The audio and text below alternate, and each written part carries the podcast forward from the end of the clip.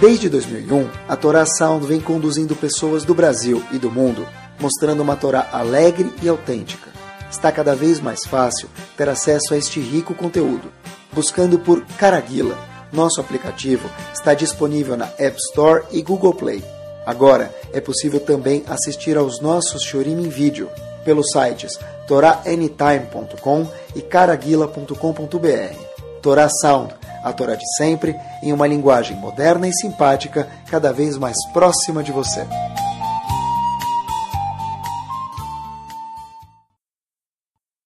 Muito boa noite. Eu fiquei pensando bastante um assunto que a gente nunca falou, acreditem se quiser. Existe isso? Vamos ver que existe, tá bom? É um assunto que a gente nunca falou, mas uh, eu também nunca tinha visto o assunto nesse enfoque, sabe? Eu sempre costumo dizer a pessoa até comprar um Fusca branco, ele nunca percebe que tem Fuscas brancos no dia a dia dele, na rua dele, onde ele anda. No momento que a pessoa ele fala, eu vou comprar um Fusca branco, então ele começa a encontrar um monte de Fuscas brancos na rua dele.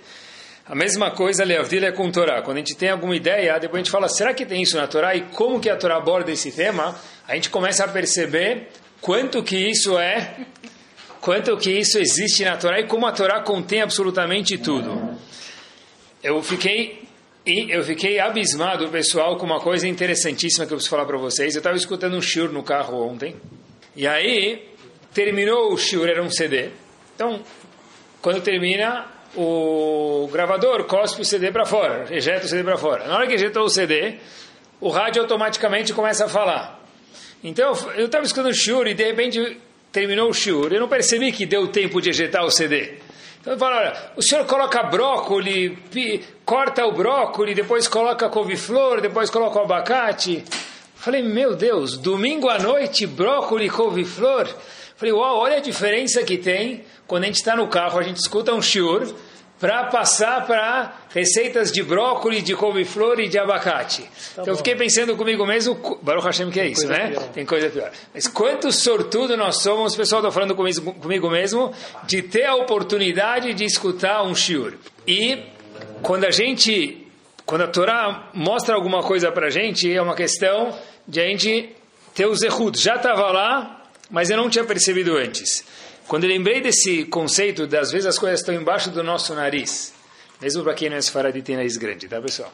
E a Torá está lá, mas a gente nunca percebeu. Eu lembrei de uma passagem para Shad Vairá. Hagar, esposa de Avram Avinu, uma das esposas, ela chega no deserto com o filho dela, Ismael, e a Torá conta para gente que Ismael e Agar estavam no deserto, e uma das coisas que pega pesado no deserto é o quê? Água. Sede, água. Ela começou a ficar preocupada, falou: aonde vai ter água? Ela ficou tão preocupada que ela falou: não quero ver meu filho morrer. Ela abandonou o filho dela, Hagar. Hagar abandonou seu filho Ismael, longe para não ver o filho dela morrer, porque estava sem água. De repente, pessoal, olhem o que a Torá fala para a gente na lata. Vai ficar Elohim etenea. Deus revelou os olhos dela. Vatere beirmaim. E o Pasuk termina dizendo: ela viu um Poço, uma fonte de água. Eu comecei a procurar nesse passuque em alguns comentaristas e quase todos fazem a mesma pergunta. Como assim? Ela abriu o olho, viu um poço d'água? Até agora ela estava de olho fechado? Ela estava no deserto. O filho dela estava com sede. Ela mandou o filho dela embora longe para não ver o filho morrer com sede. De repente o Passuco fala: Sabe como ela encontrou água? Ela abriu o olho e viu água. Então a Torá pergunta, os comentaristas perguntam, melhor dizendo, o poço de água estava lá ou não estava? Se estava, como ela não viu? E se não estava, o que, que adiantou abrir o olho? Pessoal, um dos Mefarshim, de verdade, fala que não tinha nenhum problema de visão. Estava bem embaixo do nariz dela. Como que ela não viu? Resposta é, a pessoa só enxerga alguma coisa quando Hashem permite que a pessoa enxerga. Depois a pessoa fala, estava bem debaixo do meu nariz, o Fusca branco estava lá, mas eu nunca vi. Resposta é, quando a gente pensa em Fuscas brancos, a gente consegue enxergar um Fusca branco. Então olha que bomba, vai ficar Elohim Etene, Hashem abriu os olhos dela e ela viu o poço. Diz os comentaristas que poço? O poço que já estava lá. Só que ela ainda não tinha o mérito de achar o poço até ela ter passado por esse certo desconforto, Hagar com seu filho Ismael. E eu falo para vocês, eu nunca tinha visto algo que está na Torá mais claro que isso, impossível. Olhem que interessante. No Mishkan, o Mishkan, o tabernáculo, é o centro do mundo. Do Mishkan ou do Bet HaMikdash, mesma coisa, bem próximos. O que acontecia no Mishkan ou no Bet HaMikdash, pessoal? Não era, entre aspas, só um lugar onde se traziam oferendas korbanot e também se rezava lá dentro. No Bet HaMikdash, no Mishkan, de lá saía Brahá para o mundo.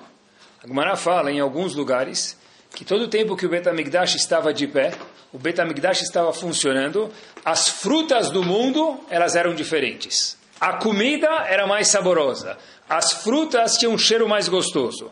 Ou seja, a agricultura, fruta, a parnassá, o sustento era diferente por causa da brachá do Mishkan e do Bet HaMikdash. Quem foi o construtor do Mishkan? Do Bet HaMikdash, primeiro ou segundo houveram alguns. Mas quem foi o construtor do primeiro mini, do primeiro mini Betamigdash, que era o tabernáculo Mishkan? Quem construiu o Mishkan? Betzalel construiu o Mishkan, o tabernáculo. Pessoal, igual Hagar, estava com um poço na frente, mas não viu a água, eu já li esse passuco algumas vezes e eu nunca tinha visto algo que está nada mais, nada menos do que muito claro. Qual qualidade tem que ter um construtor para construir um Mishkan? uma casa, um prédio, um edifício, um Betamigdash. Qual qualidade tem que ter alguém para construir? Engenharia. Engenharia, que mais? Visão. Visão. Liberação da prefeitura, não é? Dinheiro. Dinheiro, beleza.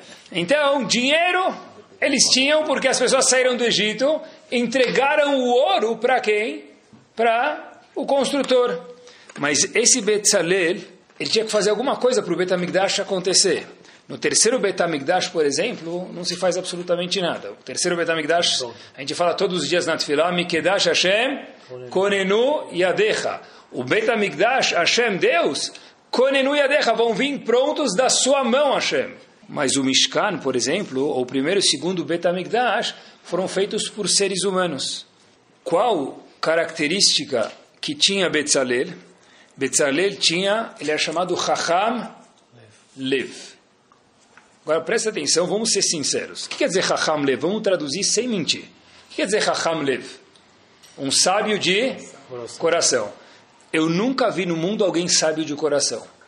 Todas pessoas que a gente ouve falar de sabedoria, ou a gente lê matéria sobre eles, cabeça. são sábios de cabeça. cabeça. Porque parte diferente, distinta, a Torá chama um sábio de Chacham Lev. A qualidade que Betzalel, construtor do Mishkan, teve, o Mishkan era algo espiritual, mas como provei para vocês, também algo que transbordava brachá física para o mundo. A qualidade que Betzalel tinha, meus queridos, era o quê? Que ele era Chacham Lev, ele era um sábio do coração. Se ele era sábio, eu sempre pensei que um sábio é Chacham Moach, sábio do cérebro. Da onde vem a expressão de sabedoria na Torá, Chacham Lev? É aí que aparece a palavra Chacham na Torá. Mas está linkada com Lev, com o coração. Eu procurei nos comentaristas, e alguns dos comentaristas falam que Chacham Lev tem a ver com temor de Hashem. Tá certo, Betzalel com certeza tinha temor de Hashem.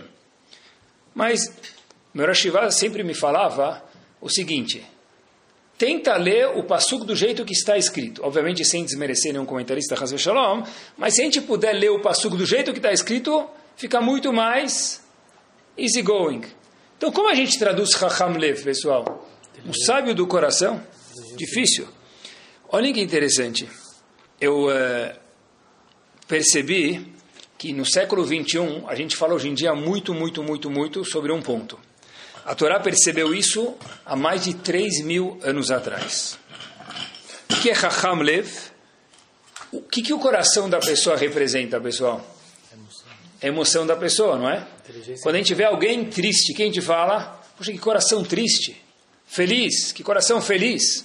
Olhem que bomba! A Torá, quando define Chokhmah, sabedoria, não fala Chacham Sechel, que também é importante, QI, consciente de inteligência. A Torá define Betzalel com uma qualidade, Chokhmah, ele era sábio. Mas como a Torá atribui e dá nomenclatura de sabedoria, olhem que bomba, eu nunca tinha visto isso, nunca percebi isso. Chacham Lev. Sábio é aquele sábio emocionalmente, porque o Lev define a emoção da pessoa, é emocional, os sentimentos da pessoa. A sabedoria da pessoa é Chacham Lev.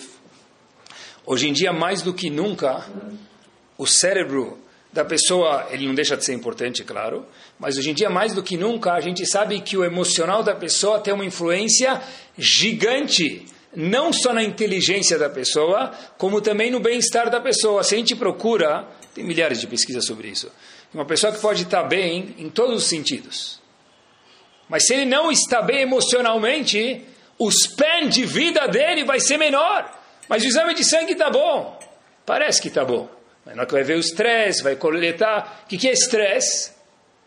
É emocional. O emocional, hoje em dia, sempre foi, com certeza, mas hoje em dia mais ainda, tem um impacto gigante, inclusive na saúde da pessoa. Quando a Torá define Chokhmah, define Betzalel, o homem sábio, a Torá fala Chacham Lev, sábio do coração. Coração quer dizer os sentimentos, em português seria inteligência emocional. Eu fui procurar um pouquinho. A Torá define inteligência como uma pessoa que tem QI, mas é inteligência emocional. Porque é assim que é a inteligência. O que ele fez com isso? Ah, quando uma pessoa que é inteligente, ele sabe usar a inteligência dele, não só o QI, mas o emocional também, ele pode cuidar da situação e, inclusive, construir o Betamigdash, fazer o que ele quiser. Porque uma pessoa que ele tem inteligência intelectual, ele não está equilibrado emocionalmente, ele não é uma pessoa que a Torá gosta dele do jeito que ele poderia ser. Quando começa a Torá falando de Chokhmah, a Torá, a primeira vez o Gaon Divino fala, quando fala de alguma coisa, define aquilo. Então, quando a Torá definiu Chokhmah, sabedoria, ela definiu como Chacham Lev. Daqui para frente, todo Chacham é o que a Torá define de Chokhmah, é Chacham Lev. Olha que bomba. Então. Vou explicar para vocês. Até, até há pouco tempo atrás, relativamente falando na história do mundo, se acreditava muito no QI da pessoa, muito pouco tempo atrás, que também é importante, obviamente. Hoje em dia, cada vez mais, esse quociente, mas não QI, QE emocional, ele se transforma em inúmeras instituições, inclusive em escolas, em algo importante. É o Chacham Lev. É a Chokhmah, que a Torá falou para mim, Hashem dizendo, a Chokhmah sempre foi intelecto, mas com emocional também. O espaço que tinha para o intelectual antes era total. Hoje em dia, cada vez mais, mais e mais, tem espaço, e é importante a vida das pessoas, o emocional. Obviamente, isso tem razão. Por isso que, hoje em dia, a quantidade de psicólogos é muito maior. Por quê? Talvez porque a pessoa precisa de, já que tem tantas adversidades a mais na vida, pode ser por isso também, e outra razão que as pessoas são muito mais frágeis do que antigamente, fato.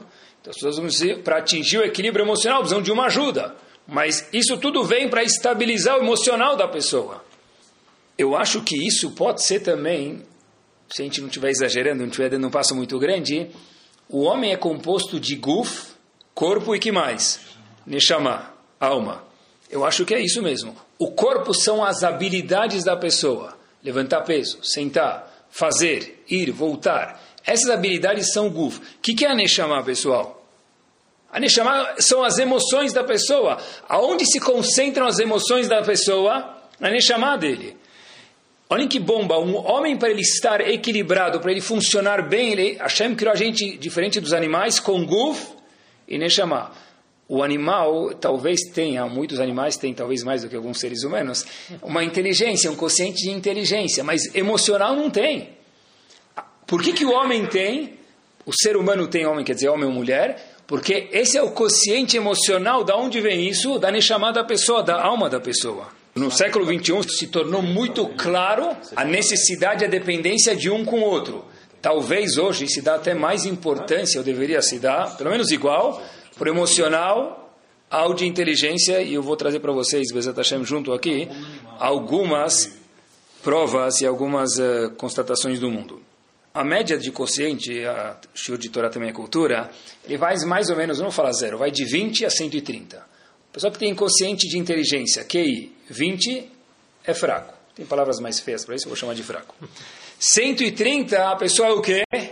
Superdotado. Agora olha que interessante. Se eu pego alguém que tem consciente, 130 não, porque normalmente é difícil lidar com pessoas que têm um tão alto, mas uma pessoa que tem um consciente legal. A balanda que a gente fala para a pessoa, né? Que tomara que você também tenha assim. Se o consciente emocional dessa pessoa não for bom, como que essa pessoa reage em casa, no trabalho, na sinagoga, onde for? Essa pessoa não virou mais uma pessoa. Então Hashem fala para a gente, o que, que adianta toda a chokmah do mundo se eu não sei Guf e Neshama, corpo e alma, equilibrar um com o outro. Por isso que a definição de Chacham, de acordo com a Torá, é Chacham Lev. Os tempos mudaram, o século 21 mudou, mas a Torá nunca mudou. Chacham, para mim, Hashem dizendo, é Chacham Lev. Isso é a definição de Chokhmah. Olhem só que bomba. Quando Hashem foi se dirigir com Moshe Rabbeinu, foi se dirigir para Moshe Rabbeinu, a primeira vez na história. Uau! O homem que mais viu e verá Hashem foi quem? Moshe Rabbeinu. Ninguém viu Hashem de tão perto quanto Moshe Rabbeinu. A Gemara conta no Tratado de Brachot o que, que Moshe Rabbeinu viu de Hashem? O nó do tefilim de Hashem da cabeça. Hashem não tem corpo, diz o.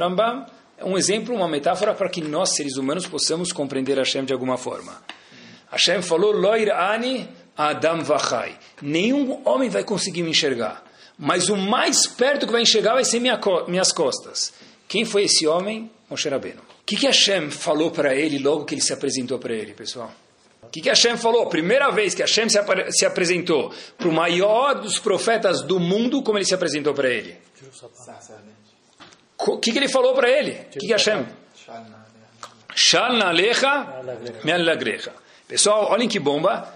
Siltople Moshe Rabbeinu retire os seus sapatos, os seus calçados. Eu não sei se que marca de tênis ele usava, ou de calçado ou de sandalim, mas por favor, se tople, remova os seus calçados. Por que, que precisa tirar o calçado? Porque ele estava no Betamigdash. E daí? Por que, que entrar no Betamigdash precisa tirar o calçado? Eu nunca entendi isso. Pessoal, acho que hoje vem a resposta. Olha que bomba. Quando eu tiro o calçado, não é nada profundo, simples. O que, que acontece comigo? Eu sinto o chão. Vocês estão filosofando demais. Quem tira o calçado, meus queridos, o que acontece? Pé no chão. Pé no chão, ele sente o chão. Eu estou ciente de onde eu estou pisando. Fato é que se tiver uma pedrinha lá um pouquinho mais pontuda, ai, vai doer. Se eu estou de calçado, ainda mais calçados hoje em dia, se for sapato alto de mulher, então nem se fala. Mas calçado de homem também serve, eu não vou sentir mais o solo.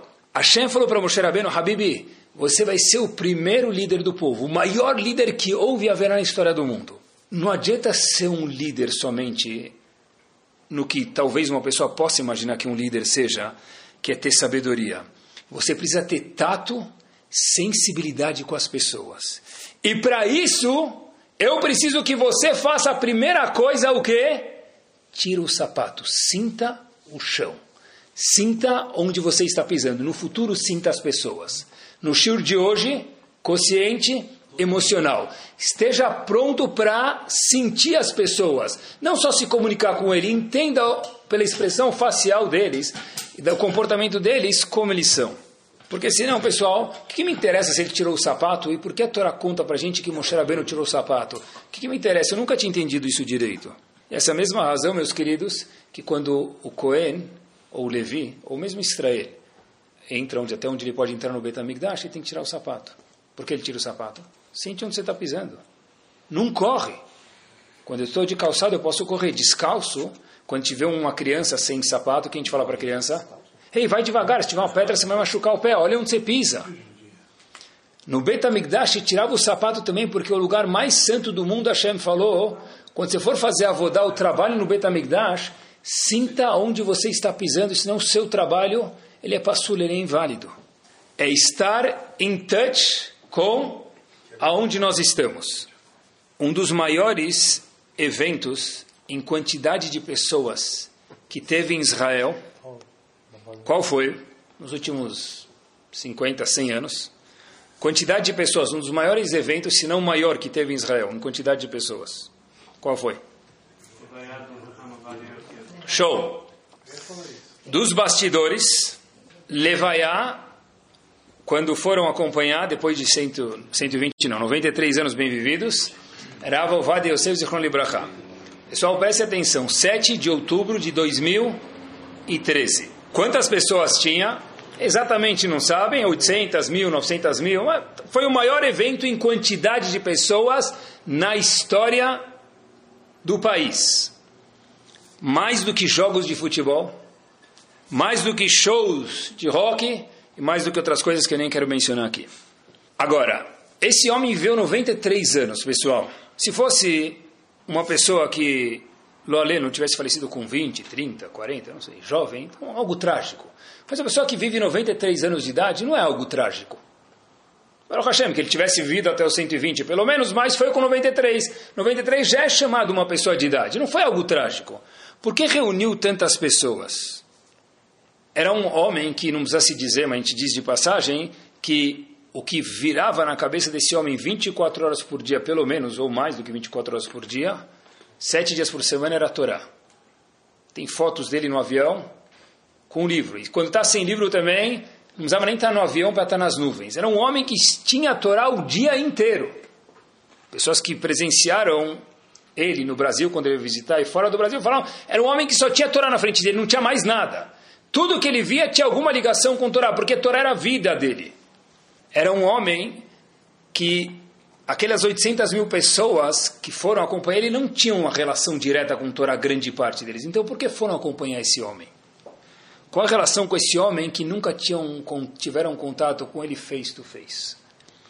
Nas palavras de Shimon Peres, depois vocês procurem, eu procurei, definiu ele da seguinte forma: Olha, eu não sei quantas vezes ele estudou com ele, falou que era a ravruta dele, não sei quantas vezes estudou com ele, mas indiferente, ele falou: Olha, Perguntaram para ele o que, que define você, o que, que, você, que, que você sentiu quando você estava na presença desse grande homem, do Rav Yosef Zichron Libraha? Falou, olha, não tem palavras, mas uma coisa eu posso te dizer, quando nós estamos na frente de um homem grande, a gente tem certeza que ele é um homem grande, não, não precisa explicar, porque é óbvio, é evidente que ele é uma pessoa, e é fácil de se perceber isso, uma pessoa show. Agora, esse mesmo homem, era o Vad Yosef, que tinha 24 horas por dia na cabeça dele, Gmará, Alachot, Torá, era um homem que mudou um pouquinho ou bastante a visão de uns Faradi em Israel. Não sei se vocês sabem um pouco de história de Israel.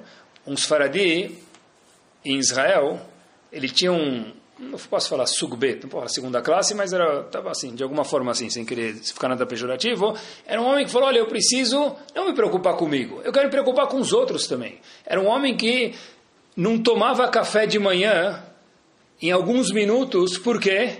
Porque ele falou: Essa é a mesma hora que as crianças entram nas escolas.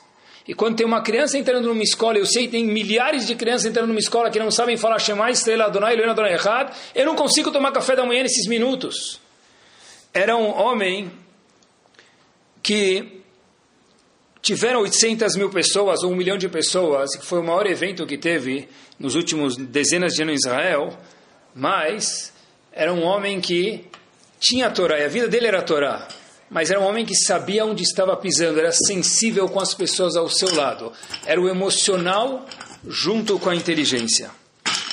E quando eu comecei a procurar, a gente vê que nada na Torá é novo, pessoal. Porque olha que interessante, na Torá também houveram pessoas muito nobres. A Gemara fala no Tratado de Ktuvot, na página 17a. Rebbe Abau, um dos rabanim do Talmud, a Gemara fala quando ele voltava da Metifta. O que é Metifta? Yeshiva, Betamidrash. Passou 10 horas, 15 horas na sinagoga, no, no Betamidrash. Para onde ele ia, diz a Gemara? Lebei Keisar. Para a casa de quem? Do Czar. Para o palácio do Czar. Quem vinha receber era Babal, chegou do Betamidrash, pessoal, não chegou do, do, do, de Washington. Quem vinha receber era Babal, diz Agmará, Amatot, as serventes do Czar. E falavam para ele, Baruch Haba, luz do mundo.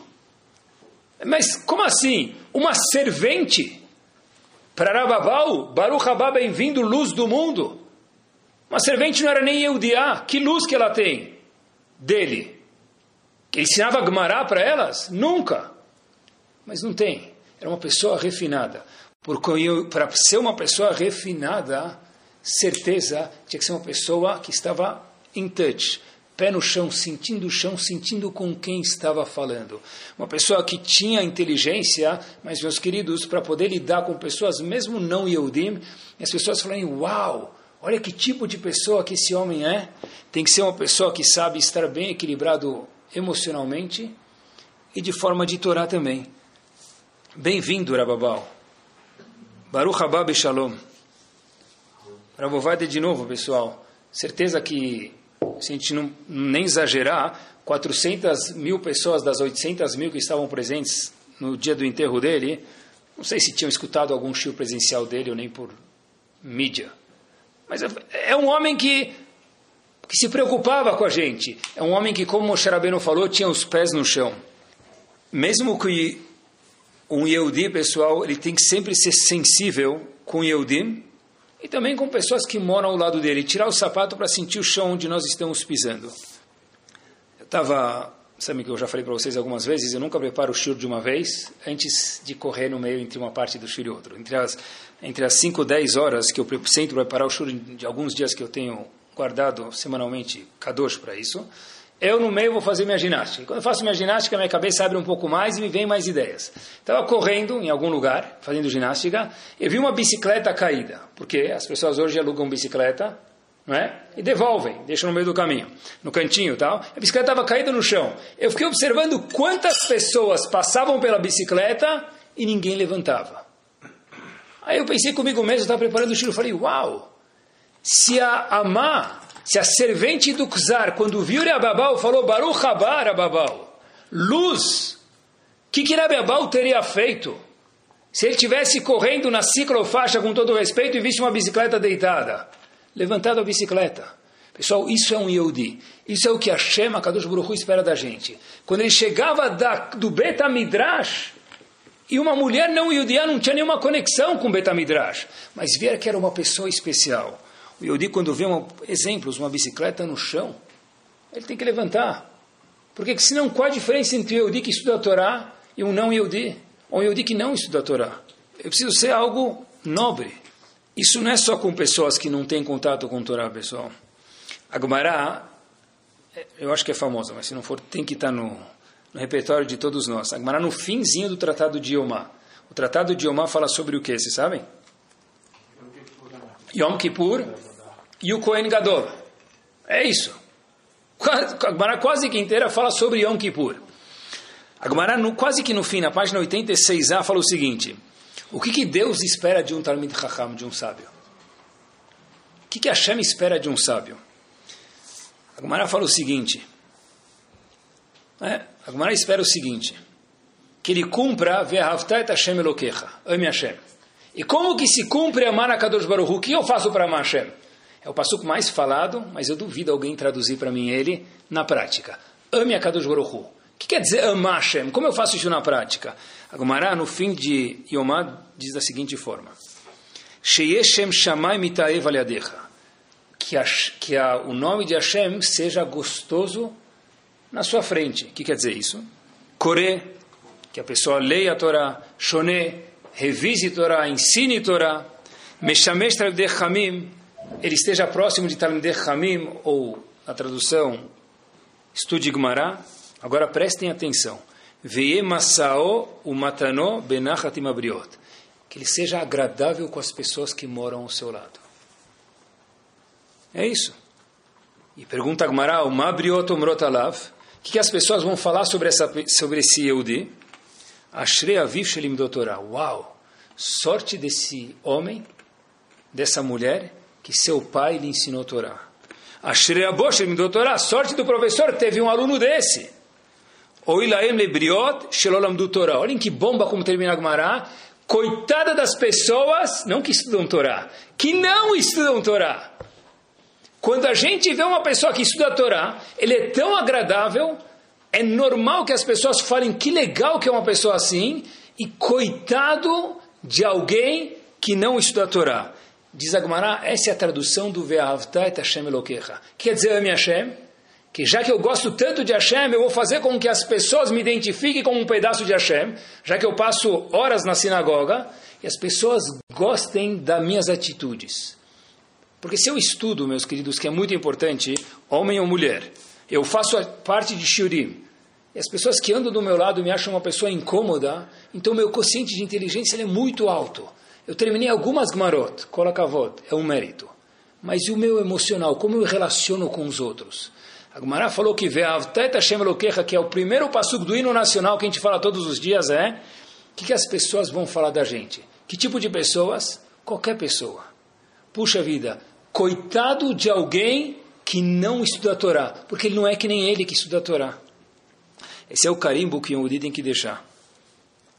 Era Israel Salant, uma vez, foi dormir estava indo para uma cidade, ele ia, ele ia, dormir naquela, numa cidade de visita, então um dos alunos falou para ele, Rav, você pode fazer o grande favor de dormir na minha casa? É um mérito.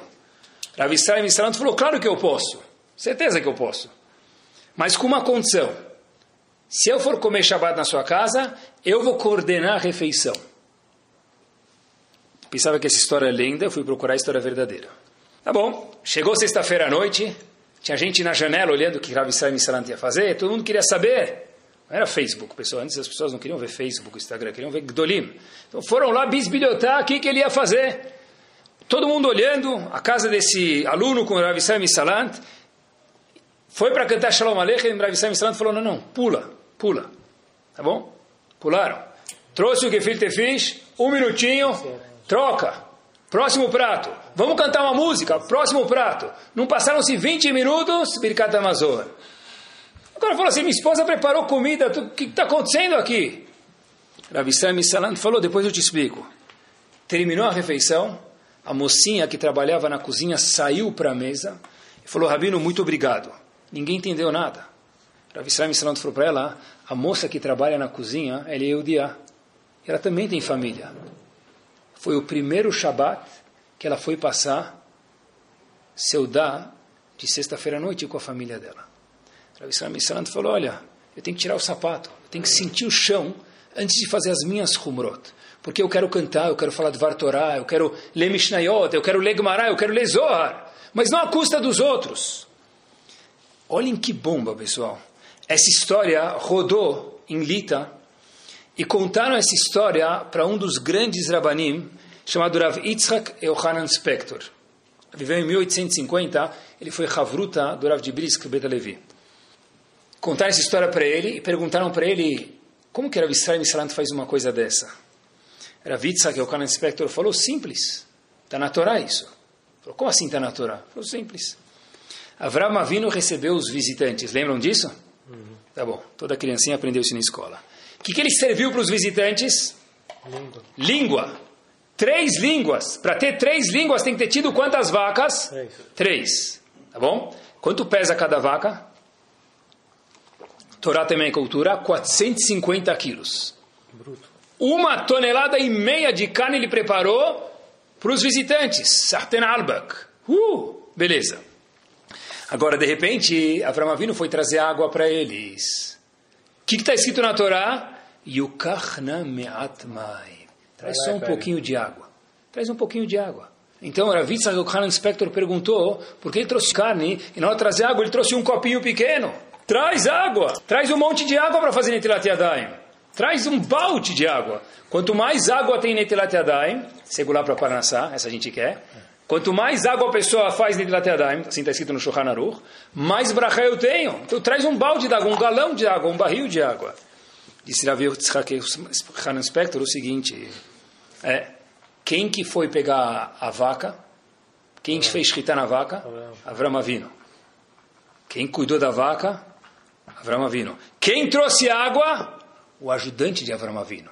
Hashem falou assim, olha, eu posso me obrigar a trazer um quilo e meio de carne, mas quando é para algum ajudante meu trabalhar, o mínimo possível vai trazer para fazer Netilat Yadayim, não preciso trazer mais do que isso.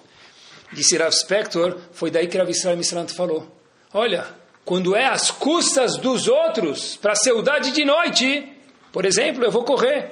Porque para mim é fácil uma seuda larga, mas a mocinha que está na cozinha, ela quer fazer seudá de Shabbat com a família dela, ela não pode porque ela está trabalhando. Quanto mais eu demorar, mais ela vai demorar também. Pessoal, isso é pé no chão. A Hashem falou para Moshe Rabbeinu, sente o chão aonde você está pisando.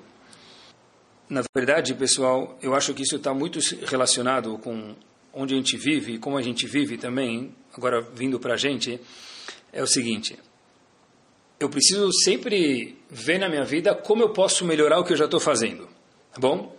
Mas uh, a gente sempre precisa se preocupar antes de entrar em crise. Porque presta atenção, se eu não me conheço, se eu não conheço agora o meu consciente emocional, cada um aqui é diferente, cada um tem coisas que incomodam ele, cada um que tem coisas que não incomodam ele e deixam ele feliz. A gente vê alguém triste ou vê alguém nervoso. Obviamente não vai perguntar para ele, porque ele vai falar, não estou nervoso. Mas se ele se auto-perguntar, alguém próximo dele no momento legal, fala, por que, que você está nervoso? Ele fala, não sei te responder, é porque eu não conheço o meu consciente emocional, eu não estou pisando no chão descalço. A pessoa precisa se conhecer, porque se eu não me conheço, eu fico um pouquinho bravo dentro de mim, um pouquinho bravo dentro de mim, um pouquinho bravo dentro de mim, eu não sei porquê. Amanhã vai ter uma segunda guerra mundial dentro da minha pessoa, ou com os outros, ou terceira guerra, por quê? Porque eu não me conheço. A pessoa, todo Yehudi tem a obrigação de se autoconhecer, pessoal. O que, que me faz chateado? O que, que me faz frustrado? O que, que me faz feliz? Como eu lido com essas situações? Hashem falou para Moshe Rabbeinu, com os outros e com você mesmo, sinta o chão, sinta onde você está pisando, Moshe Rabbeinu. Eu procurei um pouquinho, o quociente de inteligência da pessoa, ele não muda durante a vida da pessoa é desenvolvido, mas o que a gente tem é isso. Não tem quase como mudar. Uma pessoa que é superdotado vai ser superdotado, uma pessoa que não é superdotado não tem muito como mudar. Mas o, cientificamente falando, o quociente emocional da pessoa, isso pode ir de 0 a 100, de 100 a 0. Isso depende da gente. Esse estar em touch comigo mesmo, com os outros, isso é uma questão de desenvolver. Eu acho que a coisa mais difícil quando eu tenho uma criança na minha frente é quando você conversa com a criança e ela não responde nada. Parece que está falando com um muro. Por quê, pessoal? Não que ela está com vergonha de você, porque aí não adianta. Mas vamos dizer que você, ela sente você, mas ela não sabe se expressar. Ela não sabe o que ela está sentindo. Que triste. Porque se uma criança não sabe o que ela está sentindo, como que a gente vai ajudar ela? Tem que fazer ela saber o que ela está sentindo. É muito mais difícil do que uma criança que está sentindo alguma coisa, seja certo ou errado, ajudar essa criança. Como se ensina uma criança, ou nós mesmos, pessoal, está ciente dos nossos senti dos sentimentos, dele ou dos nossos. Um é sendo um exemplo. Quando eu chego em casa, ou no escritório, onde for, eu falo, hoje eu estou feliz. Ou no escritório eu vou te pedir aumento, não tem problema, mas tudo bem. Ou chego em casa e falo, hoje eu estou cansado, hoje eu estou agitado.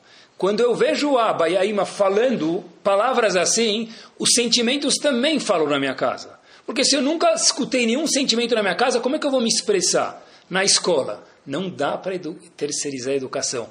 Mas depois de tudo que a gente paga, é, agora que vocês já estão pagando, já pagaram o boleto desse mês, não dá. Na escola, muitas vezes, eles também querem ensinar o de inteligência, que é que a gente, infelizmente, dá muito valor, e pouco para emocional. Mas precisava dar do outro lado também, porque a escola também está começando a se preocupar hoje em dia cada vez mais com o consciente de emocional. Fora isso, pessoal, como que a gente ensina para nós mesmos e para os outros a estar em touch com os nossos sentimentos é: será que eu consigo identificar nos outros um sentimento? Eu olho uma pessoa, eu consigo perceber que ele está bravo, que ele está feliz, Sim. que ele está tranquilo, que ele está calmo. Tem gente que não percebe. E tem gente que é muito sensível. Quando eu sou sensível comigo mesmo, é muito mais fácil de eu perceber isso nas outras pessoas também. Tem um terceiro ponto também para desenvolver isso, fiquei pensando comigo mesmo, é quando uma criança chega em casa, um filho chega em casa, e ele começa a me contar alguma coisa, ah, Baíma, eu estou chateado. Se eu falo para ele, vai tomar banho, que isso vai melhorar, acabou. Ele nunca mais vai falar de sentimentos comigo e nem vai cavar lá dentro os sentimentos dele. Agora, se eu falar para ele, olha, senta aqui, toma um refrigerante, toma uma aguinha, toma um suquinho. Querido, me conta, por que, que você está chateado? Não, Abba, é bobeira. Não, Ima, é bobeira. Mas eu gosto de escutar bobeira, me fala. eu estou ajudando ele a se expressar. Porque se eu não fizer isso hoje, amanhã ele vai ter 30 anos de idade, 40, vai estar casado, ele nem sabe o que é sentimento. E vai estar sofrendo.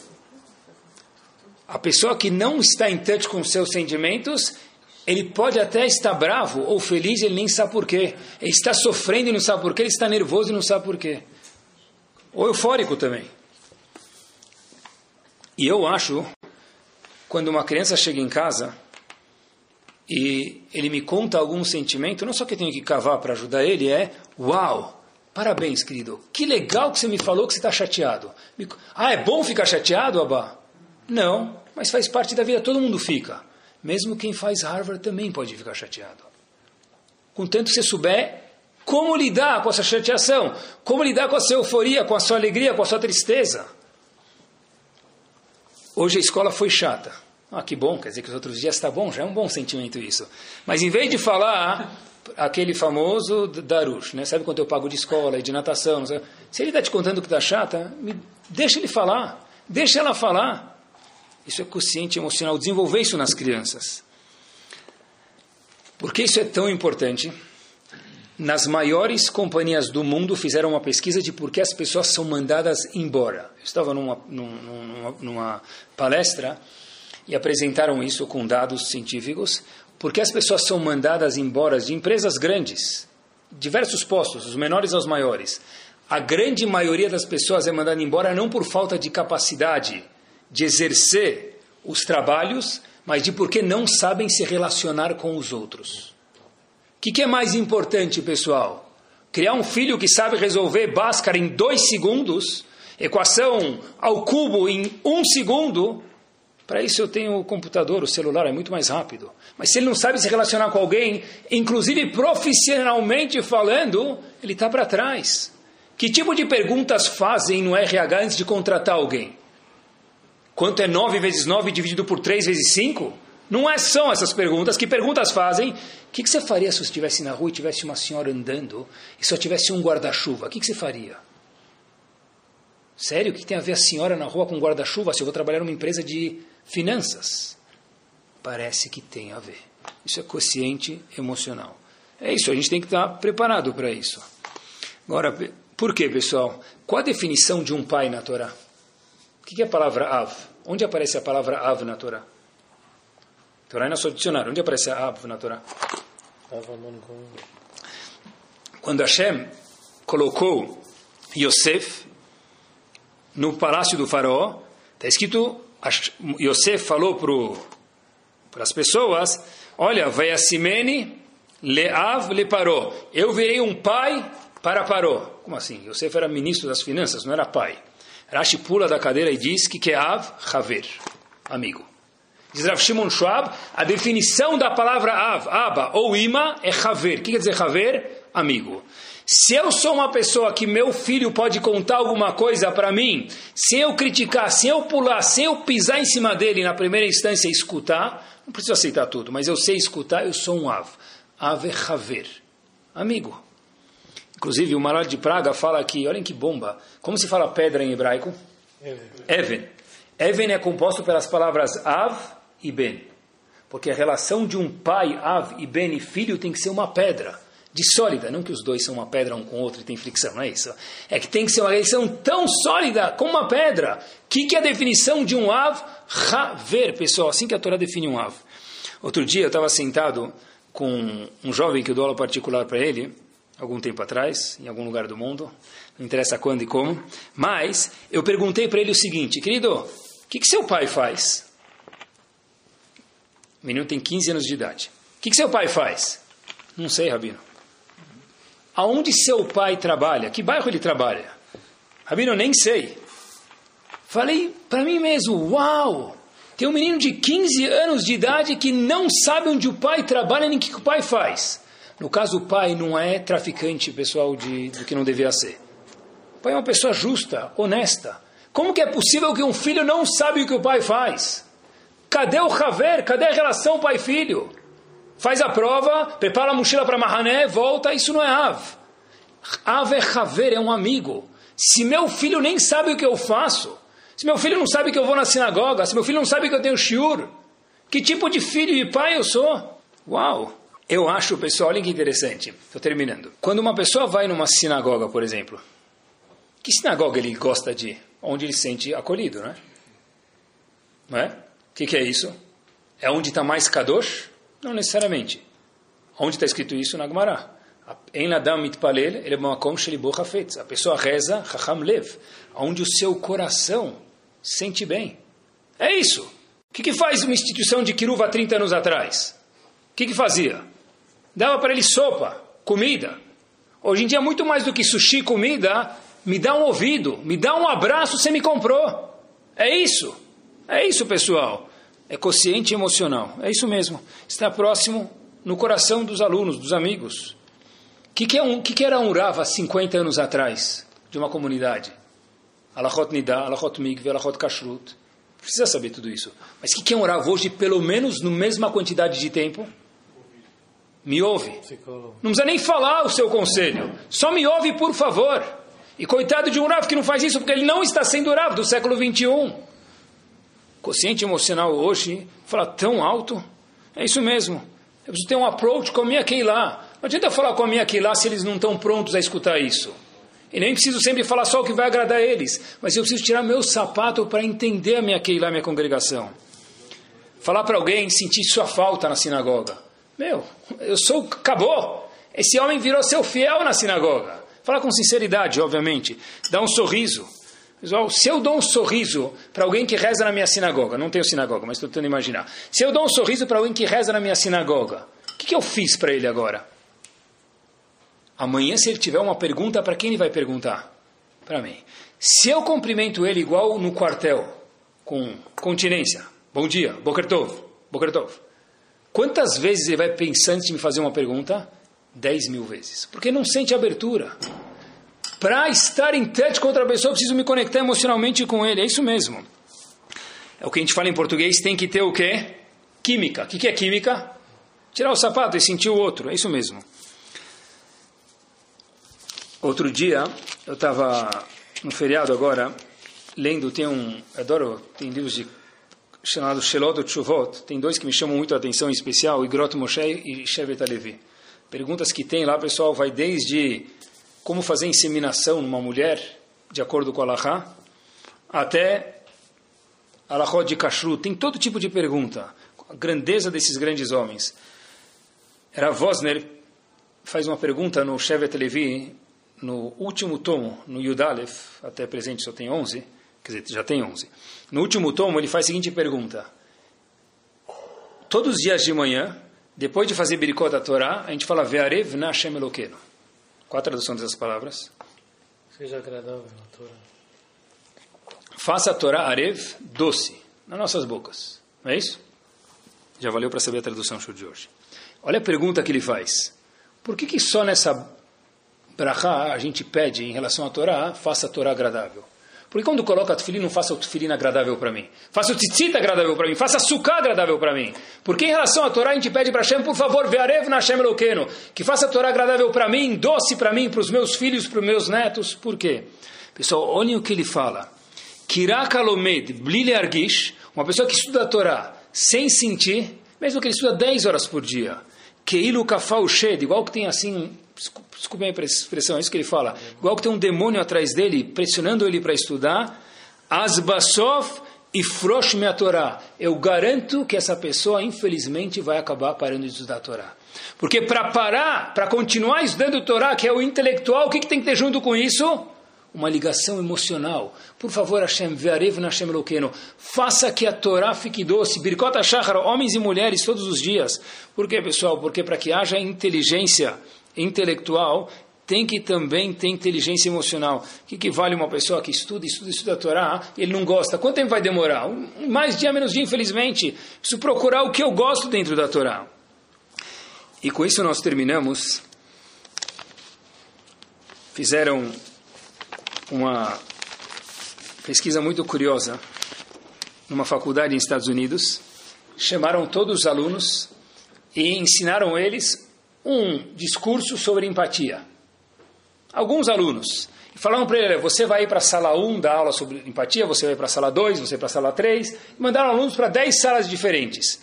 E todos os alunos no corredor passaram por um senhor, cabisbaixo, e estava reclamando, gemendo de dor.